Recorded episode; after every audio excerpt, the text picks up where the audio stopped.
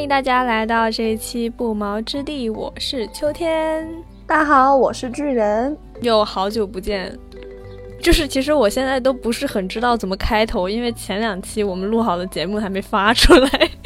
剪剪修修补补等等，然后一段时间又过去了。是，干脆以防万一，咱们每一次开头都给观众朋友们道个歉，就是说不好意思，我们又拖更了这么久，因为也不知道发出的是哪一期。好像只有我们两个知道我们回归了，就全世界只有我们两个知道我们其实已经回来了。朋友们是这样，就是我们其实，在前面已经录了两期新的，就是想要说作为我们断更这么久。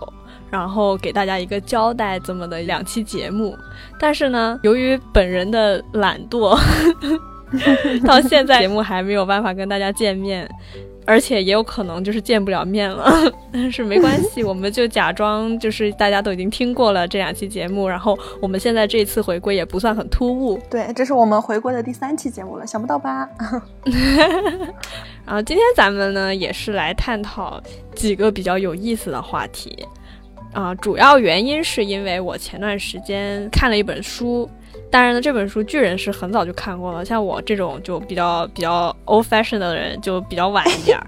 就我相信，可能很多听众朋友们也看过这本书了，它叫做《献给阿尔吉农的花束》，然后它的作者其实就是二十四个比例的作者。当然，我觉得对比起二十四个比例来说，这本书相对来说可能还没那么出名，是吗？这个书它它其实。还挺出名的，因为他得过可多奖，然后他还翻成了很多很多的影视作品。啊，那那那就是我老土了。就我跟你说，就这个书，因为这个书，对，就这个意思。这个书吧，就是他光是日本拍电视剧都拍了两版。OK OK，跳过，嗯，咱就不说这个。好，那我们就通过这本书来开启咱们今天的话题。咱们简单介绍一下这本书是说啥的吧。一个智商只有六十八的啊心智障碍者，他叫做查理·高登，也就是我们这本书的主角。他呢就一直想要变聪明，因为他是很难得的在这种智力比较低下的人里面展现出了这种非常强烈的学习欲望的人，所以呢他就被科学家跟医生就是挑中，就是他作为一个实验参与者，然后相当于其实就是做人体实验了，因为是想要啊就是通过就是改造他的一些大脑，然后来让他的智商提高，然后通过这个实验之后。他们就发现，就查理高登就逐渐的真的变成了一个聪明的人。就这本书其实是由他记录他自己每一天他的智商的变化，然后写下来的他自己的一些感悟，然后这么合成的一本书。所以呢，就我们就可以看到他从智商六十八到智商一百八十五的这么一个过程。哦，他包括他身边的人对他的一些态度，还有他自己对于他身边的一些人啊事物的看法的改变。然后呢？但是特别有意思的就是，这个聪明的代价就是，它不是永恒的，它没有办法就是永远都保持这么聪明。这本书后面就会讲到，他到后来呢就发现了这个实验的漏洞，就是随着时间的增长，他会又变回笨的样子，对吗？就是他的那个智商又会下降，就相当于有点像老年痴呆症那样，就是他最后会可能回到比以前更笨的那个啊阶段，就甚至就可能不能生活、不能自理了，就到那个阶段。所以这就是整一本书的大概的内容。但这本书很有意思的就是，因为它是有很多个这种不同的他自己写的报告组成的嘛。我看到这本书一翻开，全是错别字。就是 我一打开，我就想说这人有事儿吗？为什么全是错别字？后来就发现，哦，原来是因为，啊，这个是他还处于比较智力比较低下的时候写的自己的报告，就基本上，啊，标点符号也不对，然后那个用词也不对，就进步报告这四个字里面错俩字儿，就是，然后变聪明里面三个字没有一个字是对的。就就是这么一个情况下面开启的这本书，但是直到后来你会在中途的时候发现，哎，他的那个写作水平啊，然后表达能力啊，都提高了非常多。然后再到后来，错别字又出现了。我觉得作者很聪明，他就是用这样的一个办法，然后体现了一个啊智力的上升跟下降，然后让大家更直观的看到，就说哦，这个人的智商的变化是这样的。然后我们今天呢，就来讨论这本书最。表面的那个问题就是，如果智商可以从六十八变成一百八十五或者一百八十八，你愿意去做这个实验吗？就是你从一个啥也不懂的状态，突然变成了一个你说的话别人啥也不懂的一个状态，你愿不愿意？对，我就有点像那个，就咱们当时聊的时候也说，他有点像那个没头脑跟不高兴，你选谁？就是是的，你没头脑的时候你可高兴，不高兴的是别人。然后你到等到你不高兴的时候，你有了头脑，但是自己就变得不高兴。我有点觉得就是啊，这本书想表达这么一个意思，就其实这本书它有点像是在啊影射咱们现实生活中的一些状况。就比如说，虽然我们大家的智商可能是差不多的，但是可能大家的知识面是不一样的。所以呢，你会经常就可能你在跟别人聊天的时候，别人的知识面覆盖到了某一个地方，然后他就会很了了解那个地方的知识，但是你不了解，然后这个时候你可能就会稍微的被别人啊 鄙视一下。所以我觉得就是在这个方面来讲的话，其实还是能够共情到这本书。就我心态的变化是随着我年龄的变化而变化的。我除了那个没有头脑和不高兴这个点啊，海绵宝宝和章鱼哥，就你愿不愿意当那个就是每天没有头脑，然后整天就傻乎乎的干一些蠢事儿，但是自己又特别乐在其中。还是就是你已经看惯了，就是一群傻逼，我就是高兴不起来，fuck the world，就是这种，就是 这样的一个人。我觉得他的程度是不一样的。当我在海绵宝宝那个位置的时候，我是不能理解为什么章鱼哥不高兴；但是我站在章鱼哥的位置的时候，我是知道为什么海绵宝宝可以这么高兴的。你知道吧？嗯，就它是一个包含关系。然后站在章鱼哥的这个角度来看，他可以选择，就是我就装傻充愣，我就跟你们一块儿高兴；但也可以选择，就是我就人间清醒，你们就是一群嗯，对吧？然后我就不愿意跟你们一块儿玩，是不是？这这是一个选择。那你说章鱼哥这样看起来好像是你懂得越多，你知道的越多，你越清醒，你就越不快乐。但是这个是一个必然的过程，我觉得，为什么大家都说小孩儿小朋友的快乐是很简单，然后也很猛烈的？因为其实小孩儿是没有休息的时间的。你刚刚说章鱼哥他是知道啊海绵宝宝为什么这么高兴，然后呢他可以去选择要不要那么高兴。我觉得没得选，就是这个东西就是像我们从小孩变成了大人之后，我们再回去想要感受小孩的快乐是。没有办法，你可以把它换一个角度。咱们说的是，就是小孩那么单纯天真，为什么那种简单的事情都能感到开心？这个肯定是不行的。但是咱们可以从另外一个角度，就怎么说？我之前其实跟你讨论过一个问题啊，一九年开始这个疫情，然后二零年短暂的解封的那段时间，我不是玩的特别的疯吗？就每天都在喝酒，然后去蹦迪，然后就跟大家一起，每天晚上都在摩擦擦，然后平均回家的时间也就是两三点，就是。那一段时间的快乐，其实我跟你说过，就是我觉得特别的没有意义，而且就是那段时间给我带来的感觉就是很像泡沫，你知道吗？就是很漂亮，但是很没意思，就一下就没了，真就一下都没了，什么都没有留下来。那我觉得这种类型的快乐就很像我刚才说的，就是你可以选择去做一些，其实你并知道它并没有任何意义。但是呢，你也能够在里面，就是感觉行，那我就跟你们一块快乐，跟你们一块高兴。就是这种类型，你可以把它理解为，就是说它并没有什么意义的事情，也可以带给你高兴的情绪，你可以去做这个选择。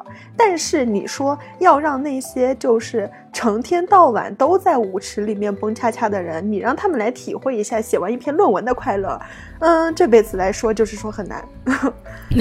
所以这个这个就是我啊，等咱们没有说那个对这种蹦迪的人有歧视啊，我觉得任何的生活方式我都是支持啊，咱。咱们都是支持支持，非常的鼓励，就大家想怎么活就怎么活。对，不是说不是说歧视，我只是觉得说，就是每天都在舞池里面蹦恰恰的人，他会更更简单，他真的就会更简单，他不会说有更多的呃类似于像学术方面这种成就感，因为这个东西它是因人而异的，不是每个人都能从这个事情里面获得快乐。同理，也有很多他们真正喜欢做研究的那些人，他们。他们也不能融入到蹦恰恰的快乐里面，那这辈子他们就体会不了节奏的律动，你知道吗？就这也是一种遗憾。所以就是我觉得站在这种角度来看，就是你可以去做一种选择，选择一些你认为对你来说意义没有那么大，但是也能让你感到快乐的事情。还是说你就不愿意？你知道那个事情它就是没有意义的。我今天晚上去蹦那个迪，它就是浪费我的钱，他就是让我头昏眼花，然后第二天我还得在家里面窝一天，这个成本很高，所以我不愿意。你是愿意这样选，还是说不行？我今天就要去跳，我今天就要去感受那个纸醉金迷，对吧？嗯，那那那所以你的意思是说，如果。就比如说，我的智商是从六十八变得更高的时候，相当于就是说我有了更多的选择，是这个意思吗？对，就是对你的选。比如说我六十八的时候，啊，我六十八的时候，我就只能选择六十八的快乐，就是我看不懂大家为什么快乐，但是我跟着一一一起快乐。那如果我我智商到一百八十八的时候，我又能看懂六十八的快乐，我又能看懂一百八十八的快乐，然后我就拥有了更多的选择，是这个意思。对，就这个点，我是觉得是这样的，就是你你可以有更多的选择，那就是你愿意还是不愿意。但是呢，咱们说这个查理高登他的问题在哪儿？就是他变到一百八十八了以后，他一点儿都感受不到六十八的快乐，他甚至到我跟你说问题在哪儿？嗯，哎，我跟你说问题在哪儿？一百八十八太高了，就 是对。这个智商太高了，都觉得无聊。他连对他要是觉得无聊，我跟你说，他要是智商只到一百三，就是他跟他就只比聪明人，就是只比大家聪明那么一点儿，他可快乐了。我告诉你，就他既能够享受你刚刚说的那种，就是啊，我又知道别人六十八为什么这么快乐，我又知道别啊，我那个一百三十多是为什么这么快乐，因为。一百三十多的时候，是他还愿意去兼容别人的时候，他不觉得他比别人领先多少。但是当你到一百八十八的时候，这个事儿就很难办了，就相当于其实你跟这个地球上百分之九十九点九的人没有办法交流，因为你太聪明了，你压根儿就不能。我我我自己是觉得这两个极端都是导致你没有办法跟人好好交流的，只是一百八十八知道为什么，六十八不知道为什么，就是。你知道，就就比如说像，就像我，就是你你刚刚说那种情况，我我特别理解，因为我毕生都在跟一个啊，就是只喜欢在舞池里蹦恰恰的人生活，那是我妈。就我妈 就是一个完全对学术没有任何兴趣的人，偏偏她还是个人民教师。然后，但但是她她就很开心，你知道吗？而且就是啊。我妈会有一种天然的，就是屏蔽那种对于未来的那种忧虑的那种能力。我觉得这个就是因为我妈智商不高，就是反而是其实很多人他其实很忧虑。就比如我们能够理解六十八人那么快乐，但是有的时候我我们可我们当然可以选择，就是有的时候去融入他们，但是更多的时候是不能融入。就是你更多的时候其实是你看看你就烦，你就说为什么你可以那么快乐，为什么我就那么不快乐？是就在我身上的情况是，我看到我妈这样的人，我很。这能说吗？我我看到我妈这个人，我就我就可讨厌。我觉得就是我跟你说这个事儿，其实嫉妒。其实我们我们排开，就是说尊贵的李女士不说，咱们其实把它放小一点，因为我也不敢骂你们。就是我们 放到我们身边，其实有很多这样的人。说在这里，我就要说一下咱们的郭老师，就。郭老师其实还是一个挺传奇的人，我觉得，就他跟我们我们两个，就是我说我们哈，只是我们两个，我和你，他跟咱们是完全是天和地的差别。他的读书时期跟我们的读书时期简直就是两个世界。嗯，像我们还每天可能担心的烦恼，也就是，哎，我暗恋的谁谁谁，他今天怎么没有跟我多搭两句话？然后今天的考试怎么又错了不该错的题？这个就是咱们青春期的烦恼。但是人郭老师的烦恼就是，嗯，今天打谁？对，今天打谁？今天是叫谁过来打？然后今天欺负谁？今天要去就是跟哪一帮人出去见另外一帮人？就是要达成同盟，还是说要反目成仇？就是咱这个郭老师的笑 吧。那等会儿咱们咱们插播一段，这个是啊，就是不要不要不要模仿，就希望如果听对对对，不要不要模仿 小朋友。郭老师，郭老师现在也是追悔莫及，就是现在对对对，他本人也是。哎，对，对，然后也没有办法，因为逝去的青春真的是给他留下了很多不好的印记。但是 我就我就跟郭老师在探讨这个问题的过程中，我就发现郭老师的心态和我们的心态是不一样的。我们那天甚至有一个冲，不是冲突吧，小小的一个小矛盾，就是本人作为一个人民教师，嗯，二分之一的人民教师，就是很不能理解一些行为。他就跟我说，他觉得他们班原来他很讨厌的人，嗯，不是那种就成绩很好的。他说成绩好的孩子他们都不讨厌，他们都觉得就是人家有自己要做的事情，其实是 OK 的。他们从来不打他们，就是这个就是他们不讨厌的方式。然后他讨厌的人有一个，他跟我说了一个名字，然后但是嗯，whatever 我也认不得。然后他就跟我说，为什么这个人讨厌呢？就是因为这个人是他们班的学习委员。然后那天是老师让学习委员一定要收齐五十二本作业。然后他呢是属于郭老师，咱们嗯只字未沾，然后那一本作业就 是非常的崭新。然后当时郭老师的意思就是，你要不然就别收我的了，你就直接报过去，你就跟老师说我没有交，然后让老师来找我的麻烦，行不行？然后那个学习委员就说，嗯，不行，你就是一个现在必须要把这个作业完成的动作，就是差一个字都不行。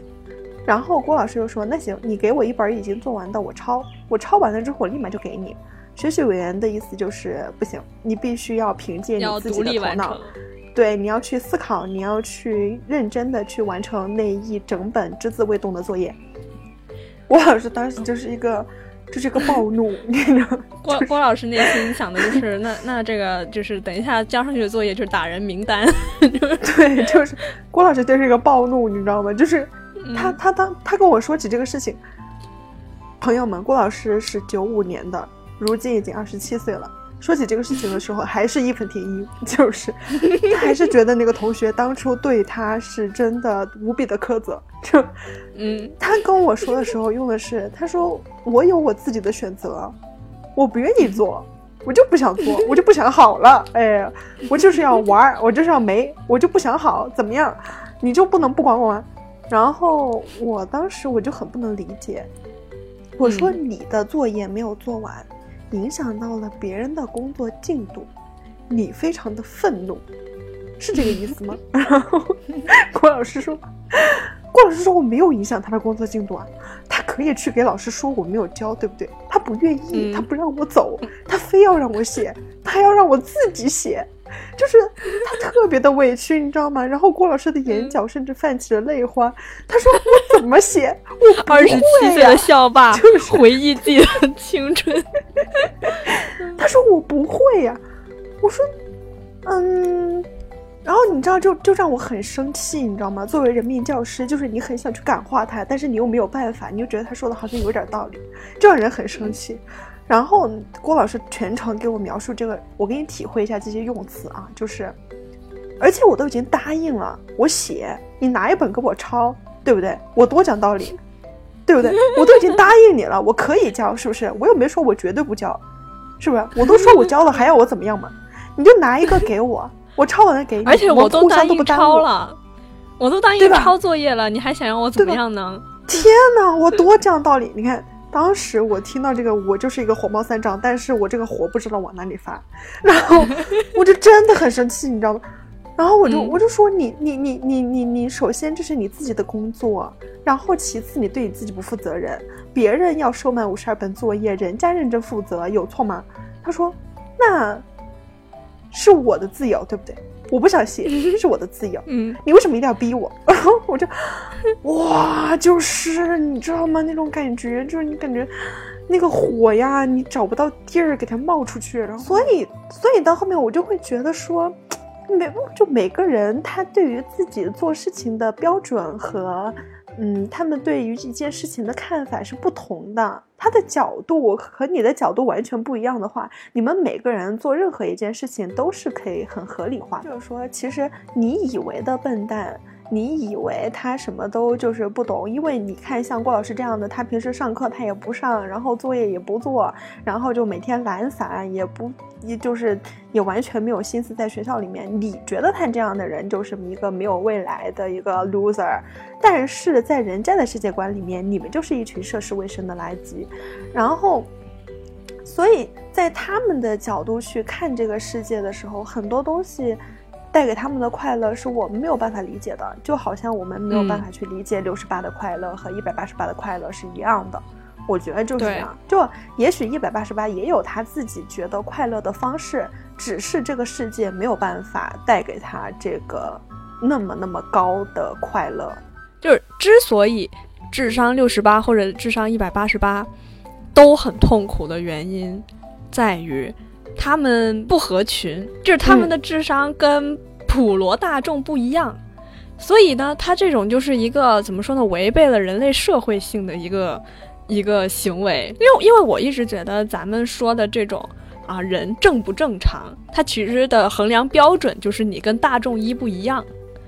然后从智商六十八到智商一百八十八，它出现的问题是什么？就在于无论你智商是六十八还是智商一百八十八，你都跟普通人太不一样了。嗯，所以你会感受到非常不一样的人际关系。我觉得其实我这本书看下来，我觉得查理是很悲哀的，因为他。终其一生想要做的事情，只是爱他身边的人，并且让身边的人爱他。但是因为他的这个智商的原因，所以他无论是在聪明还是不聪明的时候，他都没有做到。我觉得作者其实就是很想表达的一个比较理想化的这么一个状态，就是希望大家能够对于智商六十八个、智商一百八十八的人都抱有包容。但是这个事儿又是很难的，你知道吗？我曾经在小的时候，就是我二年级的时候，我们有一天大课间的时候下课，然后我呢就穿着一条很漂亮的裙子，然后很高兴的蹦蹦跳跳的准备回到班门口。就在我准备上台阶的时候，突然有一个男的冲过来。就把我抱住啊，是男同学啊，就是我二年级的时候，就有个男同学突然冲出来把我抱住，而且勒得特别紧，就我当时整个人就是懵的，你知道吗？我整个人就吓坏了。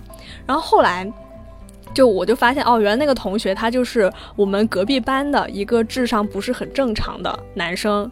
然后呢，我们老师，因为我们是同一个老师，就我曾经见过，就我们老师在班上就是很语重心长的跟他说，就说希望你。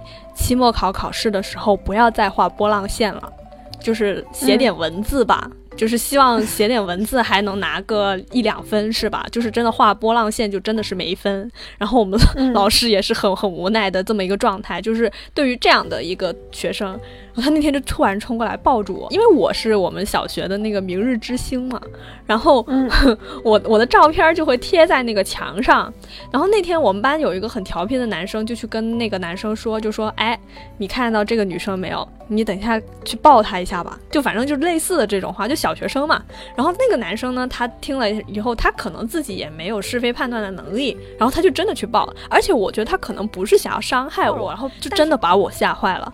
而且我让他松手的时候，他死都不松手。是当时是闹的其实很大的，就是我们班主任、我们教导主任、我们就是级长什么全都过来了。有的时候我们说我们要对智商比较低下的同学或者朋友。就是要保保有一种包容的心态，但是问题是，如果他是攻击的是你，或者他就生活在你身边，你能做到吗？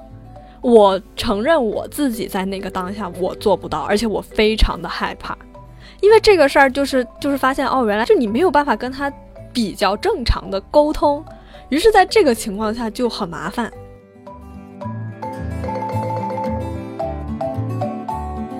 我我没有跟过智商非常非常高的人一起玩，但是呢，我有一个朋友是我的青梅竹马，哎，女孩叫什么？青梅，就是她从小她的她的那个啊，智商高体现在什么地方？体现在她提的问题维度跟深度都很广，导致一个什么问题？就是她太多问题了。就是我以前跟她玩的时候，因为我们班上没有什么人跟她玩，因为她问题太多了。然后我们俩上学放学都是一起走。然后他就每天都在问我问题，就是比如说我们经过一个什么什么什么地方，然后我就跟他说啊，我妈妈说这个这个地方，哦，比如说我说啊，这个地方云吞很好吃，然后他说你怎么知道？然后我就说我妈跟我说，你妈怎么知道？然后我说我妈去吃过，他说你妈什么时候吃过？然后就你说就就这种，就是他一定会非常的刨根问底，并且就是啊就。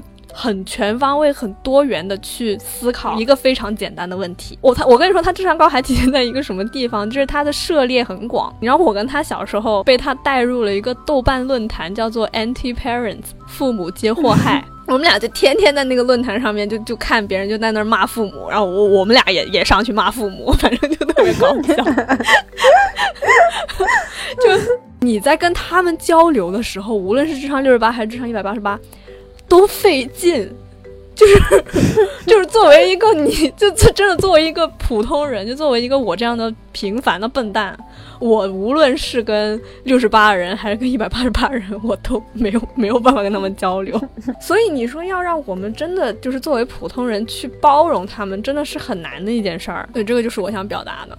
其实我们能够体会到这个世界的快乐，一定是因为我知道它快乐的点在哪儿。那既然咱们又下不去又上不去的，那只有中间这一层咱们能体会到的快乐，才能够让我觉得快乐，就这么简单。是，我觉得对。不知道你有没有注意到，当他在前面，就是他在变聪明之前，逐渐其实有一个很缓慢的，就也不是说缓慢吧，其实是有一点点坡度的过程的。就渐渐你会发现他的错别字儿在变少了，然后他的标点符号慢慢用起来了，句子越来越长。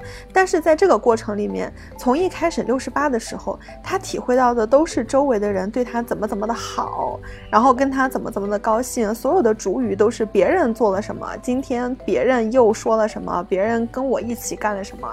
但当他的智商和我们普通人短暂的相交了以后，立马又分开了。就是他就是两条相交线，一开始在普通人之下，然后立马短暂相交之后又超过了普通人。在相交的这个过程中，都还是掺杂的一些别人作为主语的句子。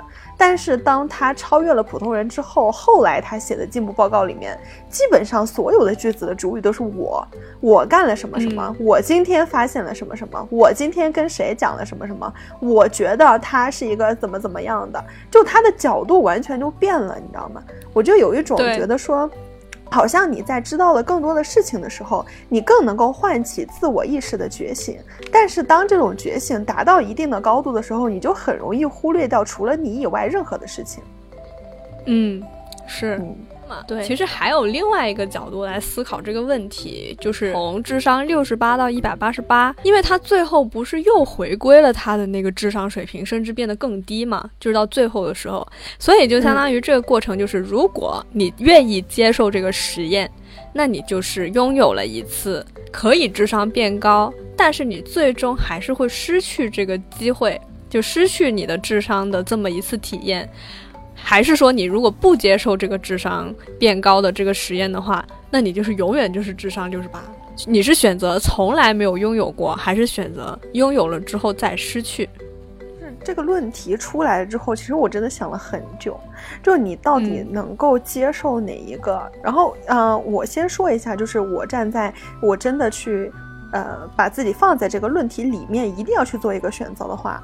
我会倾向于我从来都没有拥有过，就我觉得，嗯，我一直都会觉得我身边也有一些朋友是他们生活一直都非常的平静，就是没有任何的大起大落，然后小时候也没有就是说成绩特别拔尖儿，但是也不差，就是大家永远都生活在一个中庸的水平里面。但这样的一群人，他们就不会觉得说这个世界有多么的。呃，黑暗，或者是这个世界有多么的美好，他们活在这个中间的环境里面是最舒服的。就他们能够体会到一点点上面的东西，也能够体会到一点点下面的东西，就他们都能兼容，你知道吧？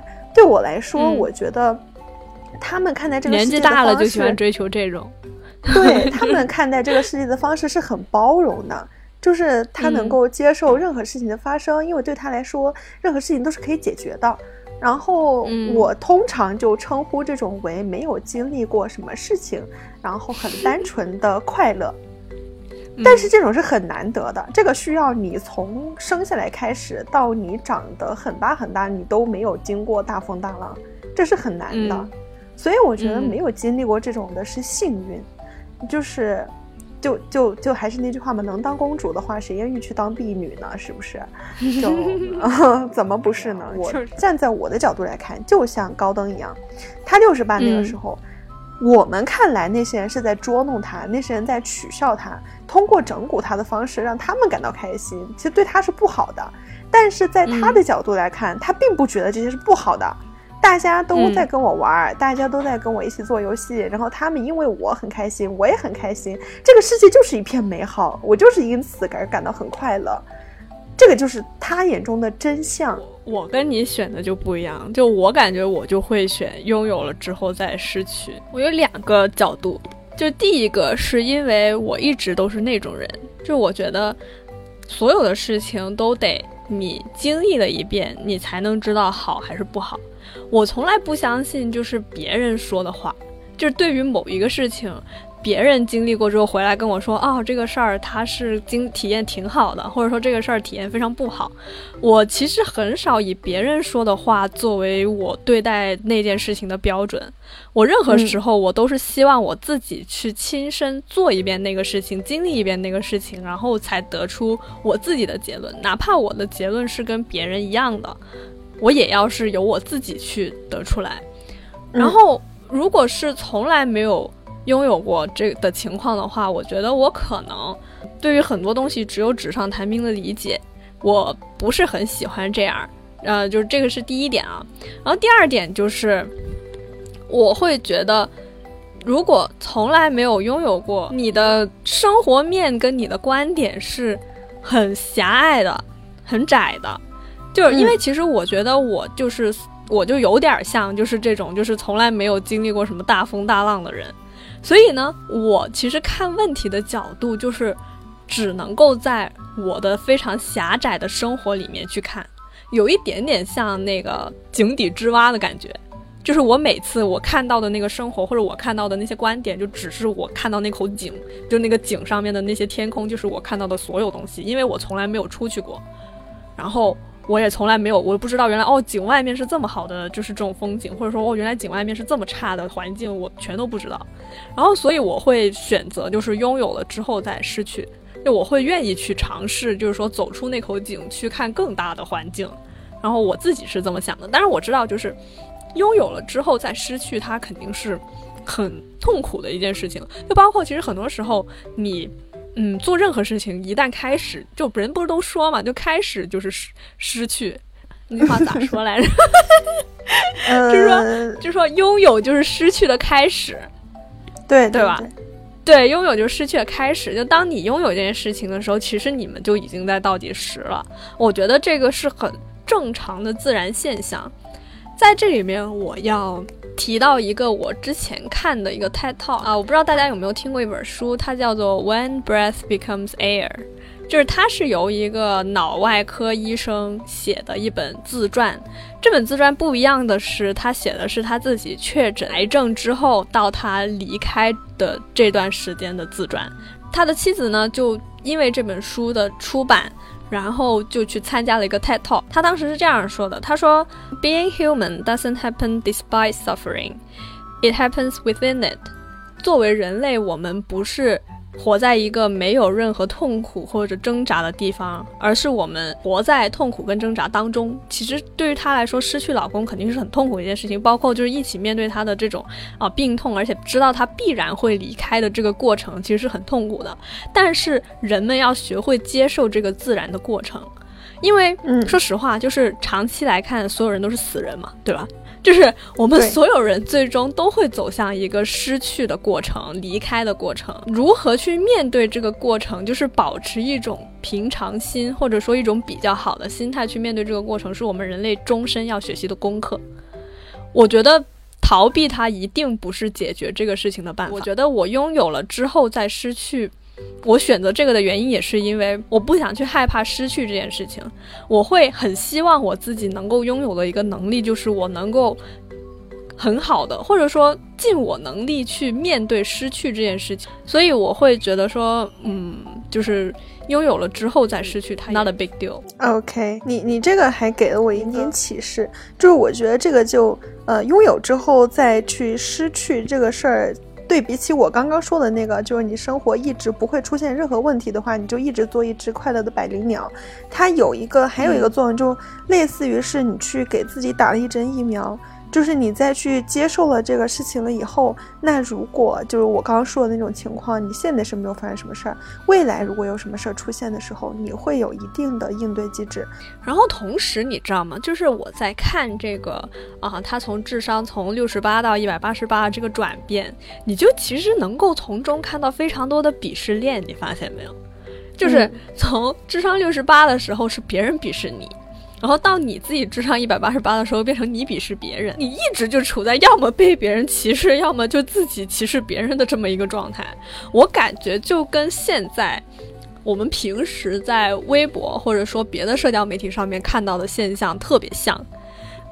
我觉得现在我们就生活在一个鄙视链到处都是的这么一个环境里，就比如说留学圈鄙视链，是吧？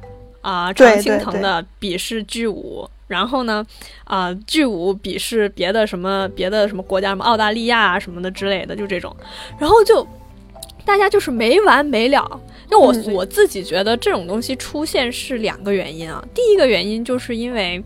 咱们现在不是处于这个信息爆炸的时代嘛，然后所有人获取信息的方式太容易了，然后所有人无论你是嗯。怎么说呢？无论你是比较聪明的，还是相对来说没那么聪明的，这个聪明指很多东西啊，不一定是智商，可能是你的知识面更广，就是不同方面的这种聪明。聪明的人和没那么聪明的人，他们都汇集在了一个平台上。就我们现在，无论你聪不聪明，你们上网，你们用的社交媒体是一样的。所以就变成了，就大家都汇聚在一起，然后你就难免会遇到一些人，他的知识面没有你广，或者说他没有你聪明，或者说他知道东西没有你多，然后呢，就很容易你就会产生一种这种优越感，你就会去跟别人说，就哎，你连这个都不知道，就哪怕你可能就真的是两秒钟之前刚从什么碎片化阅读里面获取了这些信息，然后，你就感觉自己已经是那种什么专家了，你知道吗？你就去跟人家说，哇，你这都不知道，就就这种，对我感觉非常常见这种这种行为。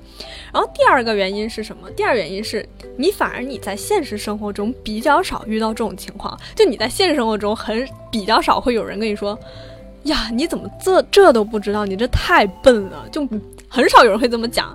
就因为为什么呢？因为大家都认识，因为大家都知道你是谁嘛，对吧？然后就觉得如果你现实生活中这样说，那那不傻，就是。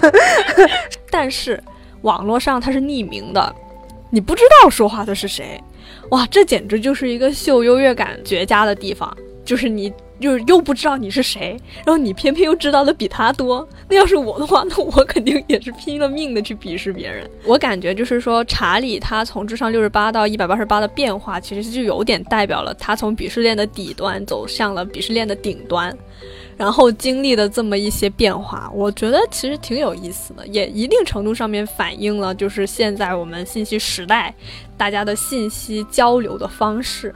尤其是在匿名和信息爆炸的这么一个前提下，对，鄙视链这个是真的，就是在任何一个地方，我觉得这个就是说，你但凡是在你比较熟悉的领域上面，如果 正好恰巧有一个人他提到了，你没有办法去克制，因为我觉得人都是有一种，嗯，乐于展现自己的那种渴望吧，我觉得是这样。啊对就有可能你并不是说去一定要想要去自负或者是怎么样，但是当是说到你熟悉的领域的时候，你是会带有一定骄傲感的。就是因为因为你想一下，就是通常对一个领域他比较熟悉的人，他可能已经花费了很长的时间在这个领域上面，就可能也花了很多钱，就爸妈给你交学费什么的去读专门读这个领域。那你连这个你都不让人在网上说，那也有点不公平，是吧？最后，我觉得这本书还提到一个很重要的事儿，就是啊，老生常谈了，就原生家庭的问题。但是我感觉，因为因为其实咱们一开始就说嘛，就是说啊、查理他跟别的智商比较低的人，他有一个很重要的不一样的地方，在于他的学习的动机非常的强烈。就是嗯这也是为什么大家选中了他来做这个实验，就是因为别的可能智商比较低下的啊朋友，他们没有展现出很强的学习欲望，因为他们甚至都可能不知道学习欲望是什么。但是呢，查理跟他们不一样，查理就一直在说我要变聪明。这个变就是变一的变，聪就是聪聪的聪，明就是名堂的名，反正三个字没有一个字是对的。但是在他那个呃智商不够高的时候，甚至就不知道变聪明是怎么写的这个情况下，这三个字频繁地出现在他的进步报告里。最后来，作者在后面的章节里面就为我们解开这个谜团，就是说为什么他会这么想要变聪明，就是因为他的妈妈在他很小的时候很希望他成为一个正常的小孩。我们在后面的章节里面也看到，就他妈妈就一直非常的 push，非常的啊强势，就要求他一定要学会读，学会写，但是他不会嘛，因为他智商就就那么高，给他形成了一种思维，就是他如果不聪明的话，妈妈就不爱他。所以其实变聪明这个事儿，本质上对于他来说，他根本就不知道是什么意思。他他只是觉得说，如果我变聪明的话，我妈妈就会爱我。然后我就不禁想到，我觉得这个东西对于我们亚洲小孩来说是很有共感的，因为我们的文化里面，爸妈是非常的望子成龙、望女成凤。虽然我们不是笨蛋嘛，但是我们也不聪明。就是，所以爸妈爸妈难免就着急，你知道？就是我感觉是 是，就是我读到这一点的时候，我就觉得我身边其实挺多家长都是这样，会有这样的问题。就我觉得我看到那个点的时候，嗯，一方面是我觉得他妈妈这么做真的让人觉得很难过，还有一方面就是我会引发到很多对我身边的人的思考，因为现在其实我还是在做人民教师嘛。然后有身边也接了一些学生，然后我最近呢，身边有一个学生，一个小孩儿，他是现在读五年级，然后他线上五年级已经是晚上平均睡觉时间都是十一点半了，嗯嗯，然后他是每周一是上，你看周一上我的课，周二要上书法课。周三还有一节，就是加了我的那个音标课，然后周四要上数学课，周五就要回他们就是自己华阳那边的家，然后周五晚上回去了之后，立马就要去上舞蹈课，周六周日分别要上声乐课、画画课，呃，编程编程课，还有一个是呃呃编程课。然后还要去上象棋哦，围棋课不是象棋，围棋课，反正就是他一周的时间里面没有一天是可以休息的。然后，嗯，我在课间时间就跟那个妈妈聊了一下，就他妈妈其实是一个非常好聊天的人。然后我就跟他聊了一下，因为毕竟就是说我还有一个弟弟，现在面临同样的情况，就是到底要让他当没头脑，还是让他当不高兴。然后我就发现，大家的家长都不太愿意让自己的孩子成为没头脑，但他们也不想让自己的孩子不高兴。可是没有办法，这是不能选择的选择，你知道吧？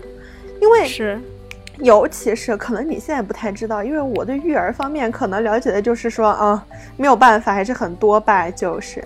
然后，呃，现在的小孩儿，就他们已经卷到。学前班现在是已经被取消了，就没有学前班这个制度了。但是如果说你真的就不让小朋友上学前班，然后上完大班之后，你就让他开开心心的再玩一年，然后再去上一年级的话，你就会发现一年级进去的那些小朋友，大家都没有上学前班，但是所有的字他们都认识，然后操着一口流利的英文发音。嗯，我懂。然后还有一些小朋友甚至会就是说敲一点代码，就是还会编程。就让人觉得说你们到底要干嘛，你知道吗？然后那些小孩，你说他们不快乐吗？他们是有头脑的，但他们不高兴吗？他们也挺高兴。他们的高兴就来自于他们完成了这些东西以后，家长的褒奖和身边同学对他的仰视。这些快乐是他真正能够得到的快乐。然后你说没头脑得到的快乐是什么呢？没头脑的快乐就是每天去删点小纸卡片啊，然后 iPad 看看那个《熊出没》呀，这些就是没头脑的高兴，你知道吧？所以你说哪个高兴才是高兴？然后哪个高兴是真的，哪个高兴是假的？这个真的很难。然后现在的小孩真的也都很卷，所以就嗯，没有答案的问题吧。我觉得这里边有一个很重要的就是可能给家长一个参考啊。就是，但我现在自己不是家长，所以我也没有什么资格给家长说教。但就是作为一个未来的人民教师，我自己的教育理念是，我们尽量不要让孩子去跟别人比。我昨天还跟我朋友聊到一个事儿，因为当时一个工作室的 leader 就问他说：“那你现在是二十四岁？”但是别人二十四岁可能已经研究生毕业了，或者说别人二十四岁已经啊很会剪配乐了啊，那你为什么零零散散呢？好像也没什么技能，他就觉得很奇怪。他说：“我为什么一定要跟我同龄的二十四岁的人比呢？” 就是就是他说，因为每个人生活的维度跟长度是不一样的。我。他在二十四岁学会的东西，我可能会在二十五岁的时候学会，但我在二十四岁会的东西，他不一定会。就每一个人，他他他的那种闪光点，或者他的知识面，或者他的能力是不一样的，在不同的年纪呈现或者获得也是不同的。所以，我有的时候就会觉得说，让小孩子在自己的赛道待着吧。你的赛道只有自己的小孩，他取得的进步就是他在他这个人生里面能够走的路。不要让他去跟隔壁赛道的人比，因为很多人的赛道只是看起来一样，但他们不一样。每个人的那个道路都是不一样的。你要是硬是这样只用年龄，然后一刀给他切下去，这样比的话，我觉得特别没有意思。对。就而且我很担心的一点就是，你看现在来说，你现在呃，比如说小朋友会编程啊，这个事情，我们现在听起来还是非常的离谱吧？因为我们离这个其实有点远，我们觉得一年级的小孩会编程这个事情很不可思议，但是渐渐的，你很担心它会变成一种常态化。就好像那天我跟那个妈妈聊天的时候，我说我弟弟就是现在也面临这个困境嘛，然后他妈妈就是非常自然的，就好像是告诉我说你要教小孩自己一个人独立吃饭一样，告诉我说小孩一定要去学编程，就这个事情已经很常态化了，以后他就好像已经融入到了小孩该有的赛道里面的东西了。它就变成了这个一部分了，你知道吧？这个水平就会越抬越高，但这个其实不是一件好事儿。我我自己认为不是一件好事儿，因为你看我们。编呃，所有人去学习语数外这些学科都是做过研究的吧？也许就是它对人的方向还是有点作用的。为什么没有编程？就是因为编程也许还没有变成这种必须要学的东西。但是现在就好像，我们就拿编程来举例，它现在是编程，也许未来还会有什么插花呀、什么烹饪呐，这些都会变成这样的东西。他们任何都会变成孩子必须要学的。当这些东西全部融入到他们这个赛道里面，好像应该存在的时候，那我只能说，嗯，不能说就是很极端的没头脑和不高兴吧，就是也许大家都会成为有头脑的不高兴，嗯，有头脑但是没有那么高兴，对，是。但是我跟你说，这个就有一点是，我觉得咱们的理想情况就是我们会这么想，因为咱们都没有当妈，你知道吧？就还不太去了解现在的小孩他们的竞争市场。但是我就看之前那部，就是就是宋佳他们演的那部叫什么来着？我又给忘了名字了。就是也是讲就是呃学校的，就是小小桃红他们那一部小别离还是哎。对对对对对，他们演的那一部就是，一开始宋佳也是一个挺开明的，他的想法就跟我们刚刚说的一模一样，就是小孩就是要玩的，就是要去学他自己想学的东西，然后尽情的享受他的童年。但是当你的小孩真的在一个学校里面，就好像他变成了那个。呃，六十八的高登，他觉得身边的人都对他特别好，他很开心，他很能去体会到就是很简单的快乐。可是，在别人的眼中看来，就是你这也不会，那也不会，然后你也没有学这个，你也没有学那个，你好像就是比别人知道的要少，你就是会的会的很少，然后就会有一种，就是你作为父母的角度来看，你就会觉得好像他真的应该要去追上普通的标准。但事实上，这个普通的标准就是在一个又一个的父母的变化中被抬得越来越高。嗯嗯，所以这个就是没有答案的问题。对，就是我觉得他现在是没有一个比较好的解决方式的。每一个教育方式，你不能说它是一定是对的，或者一定是错的。包括作为家长，我们大家可不是我们大家，是作为家长，就是大家都还是在摸索当中。我们要教会小孩的一个很重要的理念，就是说，无论你是智商六十八也好，你是智商一百八十八也好，你要意识到一件事情，就是。合群不是必须的。如果妈妈从一开始就告诉他，对你就是很特别，你不需要变得跟别人一样那么聪明，我也会爱你，就不会存在说啊，他会那么渴望变聪明，并且那么渴望被爱。我觉得这一点是很重要。那智商无论是六十八还是智商一百八十八，他们其实也就是跟普通人不一样而已，他们没有别的问题了。我觉得真正要解决这些问题，就是要告诉小孩你。跟别人不一样这件事情没有关系，这是 OK 的。我觉得这个是很重要。就包括你刚刚讲的，就是说，好，别的小孩都在学编程，我的小孩要不要学编程？我觉得不能因为别的小孩就都学编程，你就把你的小孩送去学编程。你做一件事情，如果是因为别人都这么做，所以你要这么做的话，这个理由在我这儿不成立。而且我永远都不会这样做事情。我觉得这样做事情，你永远都只是一个中规中矩的人。今天呢，我们就聊了一些没有答案的问题，就是从智商六十八到智商一百八十八，包括到后面我们聊到的一些是选择从来没有拥有过，还是选择拥有了之后再失去，包括。或啊，到后面我们讲到的一些原生家庭的问题，其实啊，他们都是没有答案的问题。我们在这里也只是展示了我们自己的看法，自己非常片面的 啊，根据我们自己的经历得出来的看法，所以大家不要骂我们。嗯，就包括我们两个，就是也是平平无奇的普通人，我们既不是白痴，也不是天才，我们在这里也没有想要就是啊，就这两个人群发表一些意见。然后就是希望大家，无论你是在哪样的一个情况，咱们是在一百一、一百二、一百三、一百四，都能够让自己有一个呃积极阳光的心态。就是我觉得开心比什么都重要，因为你在你这个水平里面，只要能开心，一切问题都不是问题，好吧？对，而且开心可以防止乳腺结节。好的，一个健康小贴士送给大家。好，那就是今天的内容，我们争取下期再见，拜拜，拜拜。